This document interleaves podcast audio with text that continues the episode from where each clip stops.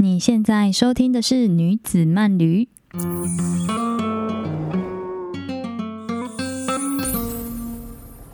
嗨，我是玉米，让我们一起跟着节气去旅行吧。今天三月五号是二十四节气当中的惊蛰，日出时间是早上的六点十六分，日落时间是晚上的六点零三分。你那边的天气如何呢？惊蛰这一天呢，是三月的第一个节气。那三月之中还有另外第二个节气是叫做春分。春分这天，它会落在三月，就是今天三月五号，再加十五天。那节气它的间隔大概就是十五天，十五天就会是下个节气。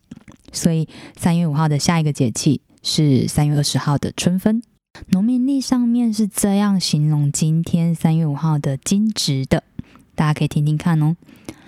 斗指丁为金直雷鸣动，金直皆正起而出，故名金直。金直它其实是动词加名词，惊讶的惊直。直这个字怎么写呢？直上面是执行的直，下面是悔，是从字旁的那个悔部。那其实惊蛰这一天呢，是具有神光效果而且生气勃勃的一个节气。怎么这样说呢？因为“惊”这个字其实就是老天爷他透过打雷这件事情，把大地的一些可能因为冬天嗯躲起来这些虫子啊，或者是一些动植物，把它们叫醒，所以透过打雷这件事情苏醒大地的意思。这样，那其实。这一天很有可能会遇到是雷雨的天气。那其实打雷对于万物的生长其实也是蛮有帮助，包含雷电可以制造空气当中的负离子。那打雷跟氮气结合的话呢，其实也可以形成氮肥，增加这些土壤的养分。那关于我们惊蛰这一天的节气谚语有什么呢？第一个是“金值闻雷米四泥”，米是我们吃饭的那个米饭的米。那这句这个谚语，它其实在说，如果金值日就是今天打雷的话呢，表示今年的节气会按着它的安排来走，那风调雨顺。嗯，万物丰收这样子，所以它会就是万物丰收的话，庄稼丰收的话，其实我们的那些米价或是一些物价也会持平持稳这样子。对于经济发展，其实也是蛮有关系的。包含就是前阵子可能天气寒冷，然后或是雨水比较多，有可能会缺蛋啊，或者是有一些经济上面的影响。好的，那我们来到第二个谚语，第二个谚语是什么呢？未过金值先打雷，四十九天云不开。嗯，这个其实是在讲说，如果在金值日之前就打了这个春雷的话呢，有可能他是说四十九天云不开，就是其实四十九天连下四十九天的雨这样。那其实它其实四十九天它是一个比较抽象的一个形容，它有点想形容说，就是雨量会比较丰足这样子。物极必反嘛，就是如果有时候雨下太多，反而可能会就是影响一些作物啊，或是刚播种的一些就是生长状态这样子。古人的这些谚语、节气谚语，其实蛮有它的 内涵在里面的，就是其实。他就是透过很多的观察，很多年、很多年的观察，所以流传下来，这蛮神奇的。其实是在研究这些，尤其是我前阵拿着农民历在看这些节气的时候，哎，真的哎，就是。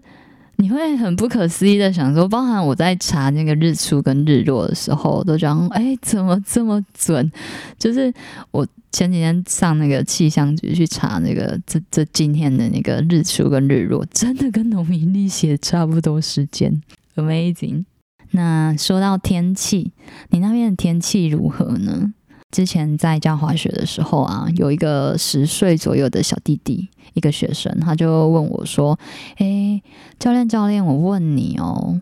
那个我们现在在山下的这个缆车，就是我们要搭缆车到山上去嘛？那他就在缆车下面山下的缆车口的时候，就问我说：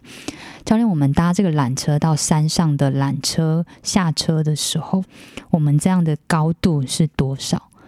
嗯。”其实我没有很准确的知道大概多少，我 大概目测，我说这上去大概有一百米左右。那他就说：“好，我们这样上去的话，我们的气温会差零点六度。”他跟我讲完之后，我就觉得，哇，这是我第一次知道的事情。大家知道就是一百米会差零点六度这件事情吗？后来我就回去，我就是去查了这个有关，就是这个弟弟这个学生他跟我说的这些东西，真的诶，真的是一百米就差零点六度，所以就是教学相长。好的，说到这个天气，其实因为我们平常对这个高度或者是这个一百米的落差，其实没有太具体的概念。然后，所以我现在这边想要跟大家推荐一个是有关天气的一个工具，它其实是一个网站。那因为日本地区，我都平常都在日本地区滑雪比较多，所以其实蛮常会使用这个网站去做可能像高度的查询。那刚刚讲到这个温度的东西，其实也跟我们所想要去的滑雪场的它所在的那个海拔高度其实也有关系，因为其实海拔高度也会影响这个滑雪场它的雪质或是它的雪道的构成。那这个网站呢，跟大家分享一下，它叫做 Weather News，它是一个日文的网站，大家有空可以去把它查询一下，或是把它收藏起来。Weather 是 W E A T H E R 空格 News N E W S，它其实是一个日文的网站，大家点进去看之后啊，其实它不单单只是否滑雪用、滑雪场或是雪场用，它其实是还蛮通盘的日本的各种。可能像，嗯，它也有一些紫外线预报的 channel 啊，或者是包含你可能有过敏，那它有花粉 channel 可以给你参考。那它也有一些还蛮有趣的 channel，我刚刚有看到是它有一个就是洗衣服日的 channel，就是可以告诉你哪一天这个礼拜哪一天适合洗衣服、晒衣服这样子。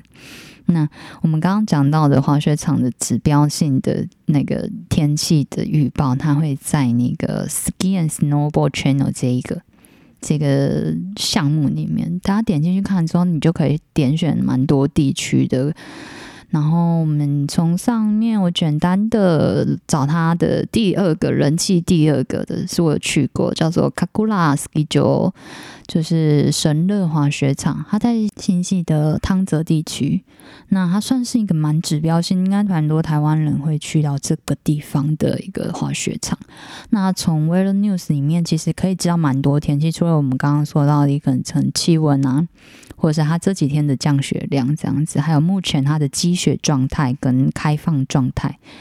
嗯，从上面我们二零二二的三月五号的这个积雪量来看的话，是四百五十公分。那它这个网站其实它不是只是一个页面而已，它其实都会每天在更新它这个滑雪场的状态，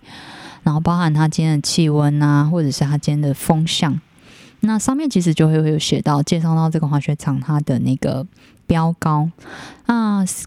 卡古拉斯基丘这个地方的标高是一八四五米，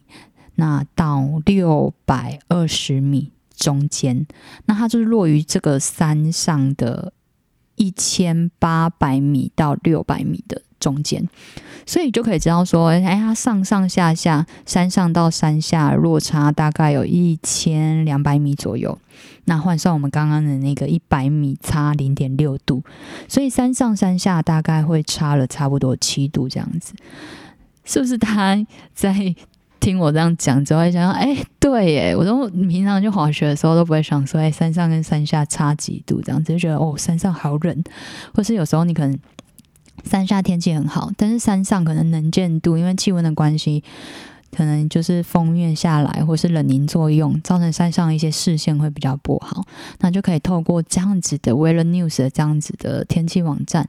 可以先去预测一下你今天或是你这几个就是滑雪假期里面会遇到的天气形态，或是你这个滑雪场的一个标高跟它的气温预测，可以透过这样的工具网站去得知。这样子非常推荐大家使用。那这网站其实也蛮好用的，是它也会介绍这个滑雪场有几个 course，有几个雪道，有几个 lift，的几个那个缆车。那卡古拉 ski 就有三十二个，因为它每一年其实每个滑雪场它都会根据每一年去调整，所以还是以你当下要去滑雪的那个季节为主。那今年二零二二年这个雪季，它是三十二条 course，十八条的 lift。这个滑雪场我觉得它蛮特别，是它标高蛮高的。然后它的雪质啊，在网友里面的评价其实是很优秀的哦。然后还有第二第二个第二，它的第二名就是网友评价下来是它的 cos 选择上面，其实也是蛮。蛮平易近人的，但是因为嗯，卡库拉这个地方，它其实周边就比较少，大家可能比较需要的一些周边设施啊，可能是泡温泉啊，或是一些旅馆，它的选择性就没有，就是可能汤泽车站附近这么多。这样，大家在滑雪上面的安排的话，可以去斟酌使用这样子。那讲到卡库拉 ski j o 这个地方，其实它还蛮特别的，是它这个滑雪场的腹地还是横向发展。分成了田代区、卡库拉区跟米兹马塔区这三个区域。那中间的缆车啊，其实它会经过一个叫做青金川的这个河谷地形，就我觉得那个风景超美，超级舒压的。然后还有田代区，其实还蛮特别，是在这个区域在滑行的时候，其实你会看到田代湖这个湖泊，其实很壮观。有时候你在滑行下来的时候，前方是山，然后下方是一个就是河谷的地形或是一个湖泊，你会觉得哇哦。心旷神怡，然后还有就是，嗯，卡库拉雪场还蛮有一个很特别的服务，是它中间在田奈区的地方有一个叫做和田小屋的地方，它是可以住在滑雪场里面的，就是有有机会，或是大家在假期安排上面也可以去参考看看，住在滑雪场是什么样的感觉。好的，这是我们卡库拉的小小的见解，这样希望大家可以我们早点滑雪场见。好的，那我们今天来重点小整理一下我们的三个小 tips。第一个，金子有机会会出现下雨的天气，尤其是雷雨的天气，那之后呢就会开始变暖喽。第二个。海拔高度每增加一百公尺，气温就会下降零点六度哦。第三个，好用的日本天气网站 Weather News，记得把它收藏起来。好想滑雪哦，你是不是跟我一样呢？下一集三月二十号春分这一天，我要带你认识春天才开的秘境滑雪场。这个滑雪场是奥子健玩山 SKI 周那我们下一集线上见喽。